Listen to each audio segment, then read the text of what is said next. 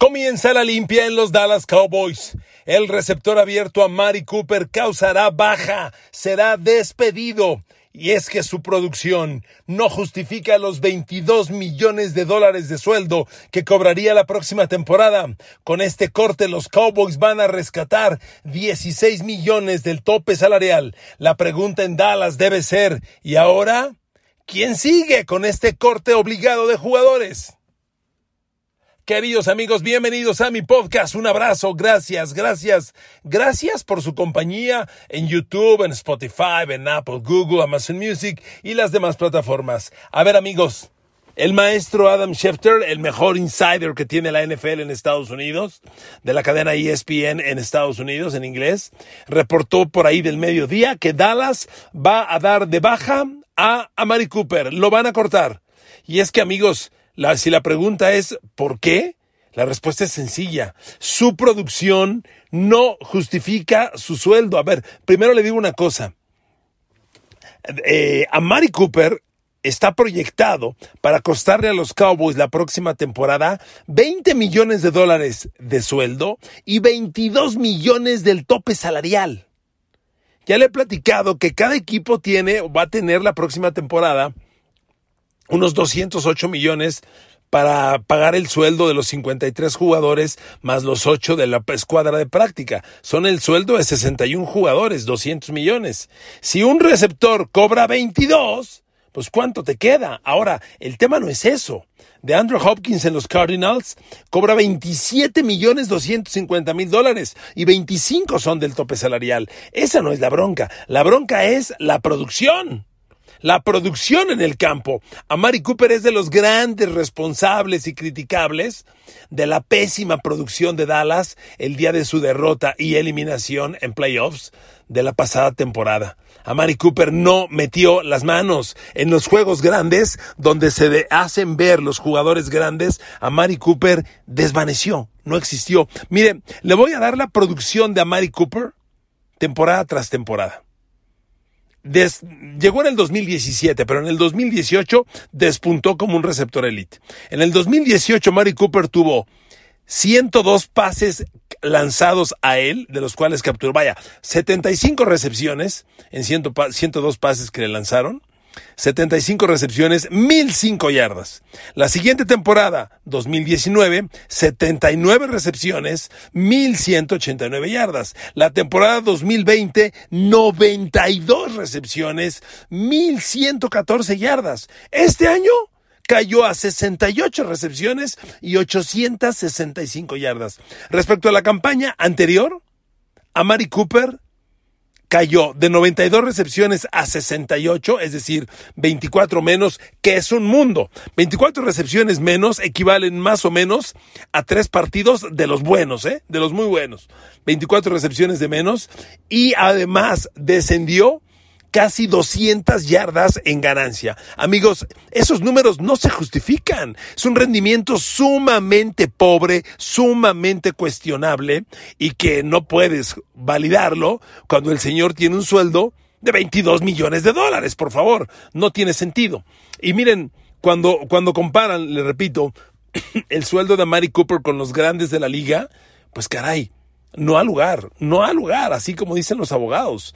Este, de Andrew Hopkins con todo y que tuvo sus lesiones, es claramente un receptor más confiable. Entonces Dallas lo da de baja. Y amigos, con esto, Dallas le va a dar un respiro importante al sope salarial. Porque a Mari Cooper le iba a costar al equipo, subrayo, 22 millones al tope salarial.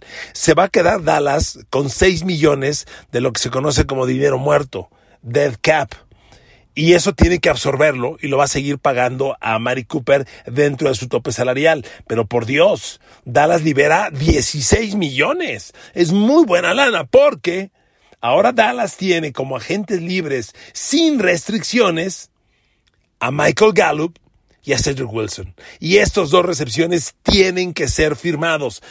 También se reportaba en el transcurso del viernes de que Dallas está avanzando en la renovación de contrato con Michael Gallup, de tal manera, de tal manera que se va a Mari Cooper para que se queden Michael Gallup, Cedric Wilson y ojo, el cerrado Dalton Schultz también es agente libre. Y de aquí debe alcanzar la lana, pues cuando menos para Gallup y para Cedric Wilson, de lo que le van a salvar de, de, de Amari Cooper. Entonces, amigos, es un movimiento esperado, congruente y yo diría obligado. Obligado en los Dallas Cowboys. Pero mi pregunta es, ¿quién sigue? Usted y yo hemos hablado repetidamente en este podcast cuando lo dedicamos a Cowboys de cómo hay dinero muerto en los Cowboys. A ver amigos, si no recuerdan les repito el dato. En el tope salarial de los Cowboys de la próxima temporada, el líder es Dak Prescott. Le va a costar a Dallas 34 millones 450 mil dólares en el tope salarial, que es la cifra que importa, porque es donde no te puedes para pasar. ¿Ok? El segundo, Dak Prescott no discuto. ¿Ok? Ya Dallas lo firmó, ahí está, ok. Es coreback, tuvo un año respetable, tirándole a bueno, a muy bueno, ahí está. No discuto Dak Prescott, pero ojo, el segundo jugador más caro en Dallas es de Marcus Lawrence, el ala defensiva. Va a cobrar 27 millones de dólares. A ver, amigos, ¿me permiten una información? ¿Sabe usted quién es el, quiénes son las alas defensivas más caras en la NFL? Miles Garrett de Cleveland va a costar 25 millones a, los Browns, pero en el tope salarial solo 12 millones 961 mil. El segundo más caro es Aaron Donald. Va a costarle en sueldo 22 millones y medio, pero en tope salarial a los Rams 26.75. Casi lo de Marcus Lawrence, pero un poco menos. Ojo, estoy hablando de Aaron Donald. El MVP del Super Bowl, bueno, perdón, el MVP del Super Bowl fue Cooper Cup, pero calla, el MVP defensivo del Super Bowl para mí. El gran jugador de los Rams. menos dinero en tope salarial que de Marcus Lawrence. De Marcus Lawrence a Dallas le va a costar 21 millones en la nómina, pero 27 del tope salarial. Por favor, es, un mundo de dinero. ¿Lo vale de Marcus Lawrence? A ver, por supuesto que no. A ver, Aaron Donald cobra reitero, 250 mil dólares va a cobrar, 250 mil dólares menos que de Marcus Lawrence, y Aaron Donald es el líder de la NFL con 109 presiones a los corebacks. Aaron Donald tuvo 19 capturas, 15 golpes, 75 apresuramientos. ¿Dónde diablos está de Marcus Lawrence? Quien para empezar, últimamente es propenso a las lesiones cada tercer día. Siempre lesionado, lesionado, lesionado, lesionado. Bueno, nada más le voy a decir una cosa. Este año, por sus lesiones, de Marcus Lawrence fue tercero en los Cowboys en presiones a los coreback, en, presiones al coreback. Tercero en los Cowboys. Por mucho. El mejor fue el novato Micah Parsons, pero por mucho. Fíjese, Micah Parsons tuvo 14 capturas, 12 golpes, 41 apresuramientos, 67 presiones totales. Compárelo con Aaron Donald, que fue el, mejor. Ahora le doy los dos números para que los vea. Mientras Micah Parsons tiene 14 capturas, Aaron Donald 19. 12 golpes a coreback Micah Parsons, 15 de Aaron Donald. 41 apresuramientos Micah, 75 Aaron Donald. Presiones totales, 67 Micah Parsons, 109 Aaron Donald. Pero Micah Parsons fue el mejor de los Cowboys. Todavía en segundo lugar de los Cowboys está Randy Gregory que tuvo un año más estable, aunque también perdió algunos partidos. Seis capturas, 14 golpes, 27 apresuramientos, 47 presiones totales. Y de Marcus Lawrence, sí, estuvo ausente y, muy dolorosa baja en los Cowboys y va a cobrar 27 millones de dólares. A ver, amigos, no le busquen más, ¿eh? Dallas tiene mínimo que reestructurar el contrato de Marcus Lawrence, pero mínimo, porque por ahí, por ahí es baja tiene que ser baja. Miren, aquí tengo los números de Dallas. Si los de, del dinero de, de, Marcus Lawrence. Si Dallas, la bronca es esta. Si Dallas da de baja de Marcus Lawrence, usted me va a preguntar por qué. Pero le doy, si Dallas da de baja a de Marcus Lawrence con su sueldo de 27 millones, con su impacto al tope salarial de 27 millones de dólares, Dallas absorbe 19 millones en dead money, en dinero muerto. Esto quiere decir que Dallas solo rescata 8 millones del tope salarial. Entonces tienes que valorar. Usted me va a decir, ¿por qué? ¿Por qué con, con Amari Cooper rescatan tanto cuando cobra menos y con DeMarcus Lawrence no? Amigos, es la estructura del contrato. Se los he explicado varias veces. Es como cuando tú compras algo en pagos. te doy el 15% de arranque, luego te doy el 20, luego te voy a dar el 70 y el 5 final te lo doy hasta el, último pago. Proporciones como esas, aleatorias, se manejan en las negociaciones. Entonces, el balón de un, jugador puede subir o bajar mucho de un año a otro, depende de cómo se estructuró, pero la liga para que no le veas la cara, te, te, contabilice el paquete total. Y si tú te deshaces de un jugador, hay veces que de ese dinero pendiente absorbes una parte. Por eso Amari Cooper se va de los Cowboys y todavía Dallas contará 6 millones de Amari Cooper dentro de su tope salarial. Dinero muerto. Con DeMarcus Lawrence solamente son 8 millones los que rescatas. Le vas a pagar 27, lo das de baja o lo cambias y tienes que pagarle aún así 19 hay que hacer la valoración. Pero amigos, aquí la primera valoración que yo hago es la de rentabilidad, dinero, campo y no se justifica. A ver, de Marcus Lawrence, el ala defensiva mejor pagada, más dinero que, que Miles Garrett, no me jodas. ¿Pero de dónde? Y Dallas tiene que responder ante esto. Es una decisión bien delicada, pero urgente, porque Dallas tiene otros agentes libres a los que les tiene que responder. Hoy su lista de agentes libres está a la ofensiva. Además, yo le pongo un tema. Randall Gregory es a la, a la defensiva, es agente libre y Randall Gregory tuvo mejores números que de Marcus Lawrence. ¿Qué haces? Difícilmente hay dinero para los dos. Randy Gregory, en el mercado como están las cosas, va a demandar un contrato. Digo, no, no, no debe cobrar como el ala defensiva mejor pagado en la liga, pero sí tiene que andar, andar arriba de los 10 millones por año. Yo diría entre 10 y 15. ¿Qué le vas a pagar? ¿12? ¿13? 14 anuales, no hay esa lana. Y es urgente para Dallas. ¿Qué haces? Amigos, no son decisiones fáciles, pero si Dallas se atrevió a dar de baja a Mari Cooper, o, se va a atrever, porque al momento todavía no ocurre, pero si Adam Schefter lo informó, es que va a ocurrir, tengan la certeza de ello. Amigos, y aquí espérenme, tenemos que abrir otro cuestionamiento. ¿Qué carajos con Zeke Elliott? ¿A poco Ezekiel Elliott sabe cuánto le va a costar a Dallas en tope salarial Ezekiel Elliott? 18 millones 220 mil dólares. Es increíble. Y el contrato que les dieron, le dieron es una grosería. Hoy para Dallas, deshacerse de Ezekiel Elliott es muy difícil. Yo no estoy diciendo que lo cambien. Es absurdo habiéndole firmado el contrato tan recientemente. Pero sí requiere una reestructuración. A ver, ¿sabe cuánto dinero muerto hay para Ezekiel Elliott? 30 millones. Si Dallas lo cambia o lo corta, absorbes 30 millones. Es una grosería. Es una grosería, porque es dinero pendiente por pagarle y como te comprometes al principio y hay parte de ello garantizado, no te puedes ir sin cubrirlo. Y, y Dallas tendría que pagar esa cifra altísima. En sueldo, Ezequiel Elliott solo va a cobrar 12 millones 400 mil esta próxima temporada, pero al tope salarial le cuesta 18 millones 220 mil y hay 30 millones 80 mil en dinero muerto por ejercer. Entonces está complicado, pero amigos, no me digan que la producción de Ezequiel Elliott se justifica. Por Dios.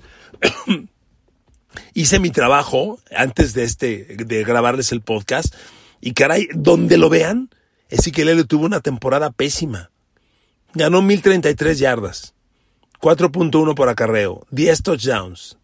Solo tuvo un fumble. Ok, solo tuvo un fumble. Este, pero ese no es el análisis global.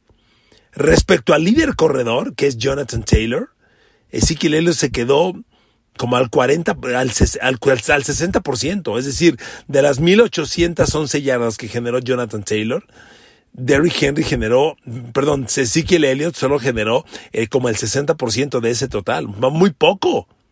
Pero espéreme, le tengo otros datos.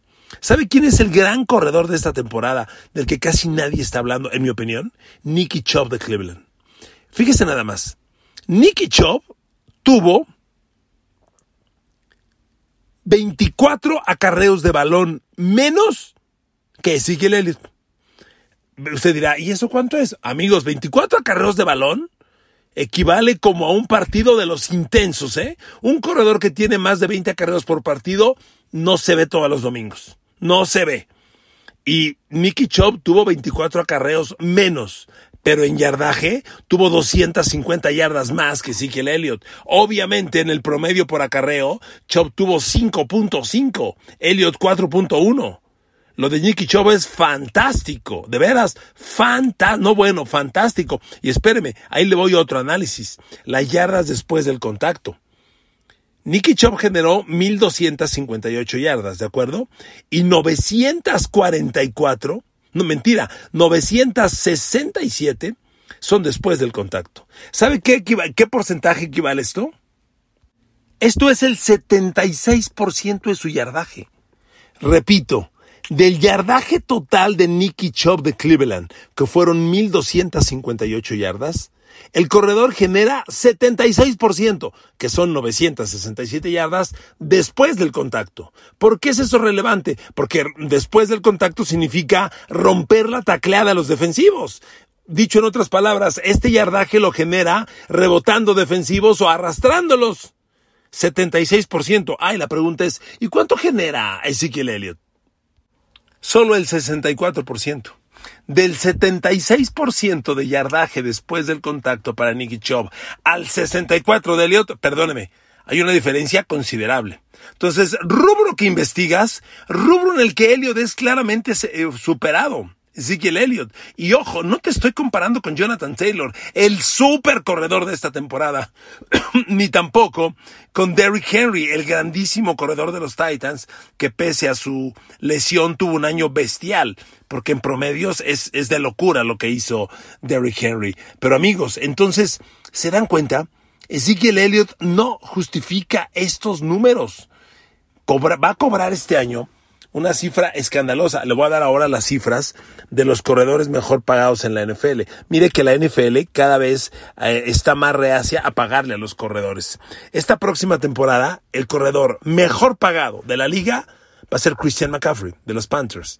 16 millones 16 mil dólares. De los cuales al tope salarial van a ser 14 millones 300. Segundo es Alvin Camara 15 millones de sueldo, 14 y medio al tope salarial. Tercero es Zeke Elliott. 15 millones de sueldo, 18 millones 220 mil al tope salarial. A ver, amigos, no lo justifica, no me chiflen.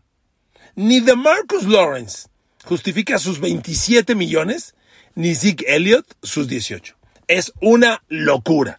Y por eso yo pregunto, si ya se atrevió Stephen Jones hijo de Jerry Jones, gerente general de los Cowboys, a despedir a Mari Cooper, o ya se anunció que va a ocurrir en las próximas horas, días, tienen que hacer algo con Lawrence y con Elliott.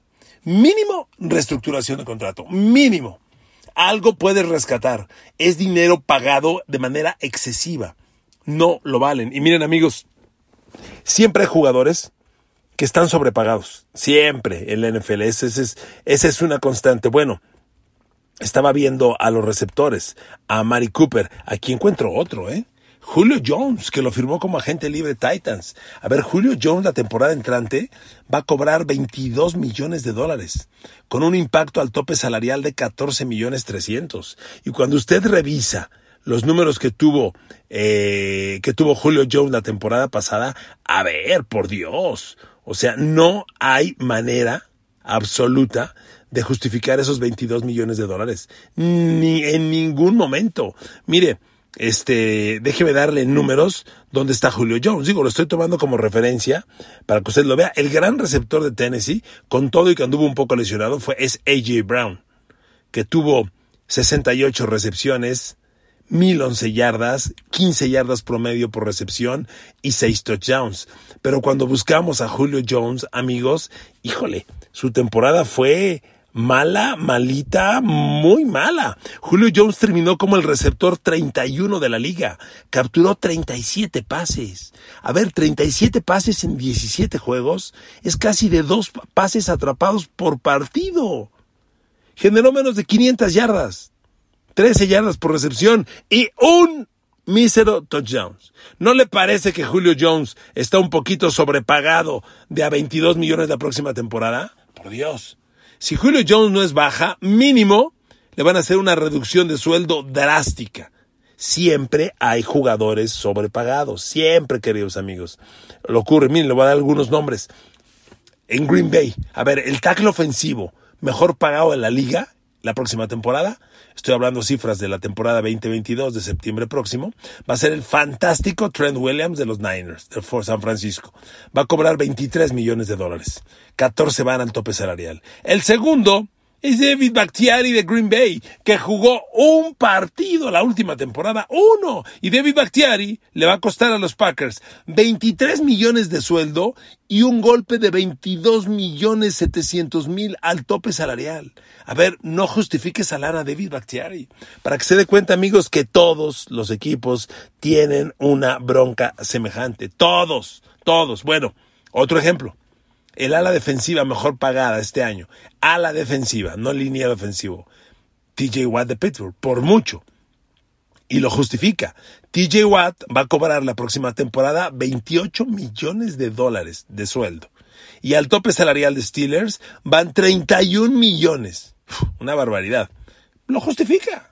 TJ Watt otra vez fue líder de la liga en capturas de coreback. No hay cuestionamientos. Y la posición de ala defensiva es la mejor pagada de toda la defensiva NFL. Segundo, viene Joey Bosa de los Chargers con 27 millones y un golpe al tope salarial de 28. Tercero, Khalil Mack de los Chicago Bears, 23 millones de sueldo, 30 millones al tope salarial de los Bears, 30. ¿Y quién creen que está cuarto? Ni siquiera lo van a conocer. Trey Flowers, un ala defensivo de los Pats que como agente libre lo firmó Detroit cuando era Patricia el coach Trey Flowers va a cobrar 18 millones de sueldo en Detroit con un impacto al tope salarial de 23 millones. A ver, estás robando, maestro. Estás robando, perdón. Es un chorro de lana. Pasa en todos los equipos de la NFL, amigos. Y ese es el gran reto. Ese es el gran reto, encontrar el equilibrio. Por eso Dallas ya tomó esta decisión. Agresiva, atrevida, bien, falta que se formalice yo lo digo por tercera vez y lo publica Dan Schefter, yo lo creo. Pero no es la única decisión que debe tomar Dallas. A DeMarcus Lawrence le tienes que reestructurar el contrato y a Ezekiel Elliott también. Están cobrando lana que en su producción no justifican. Lo dejo a su valoración. Gracias por escucharme. Bendiciones. Gracias. Un abrazo.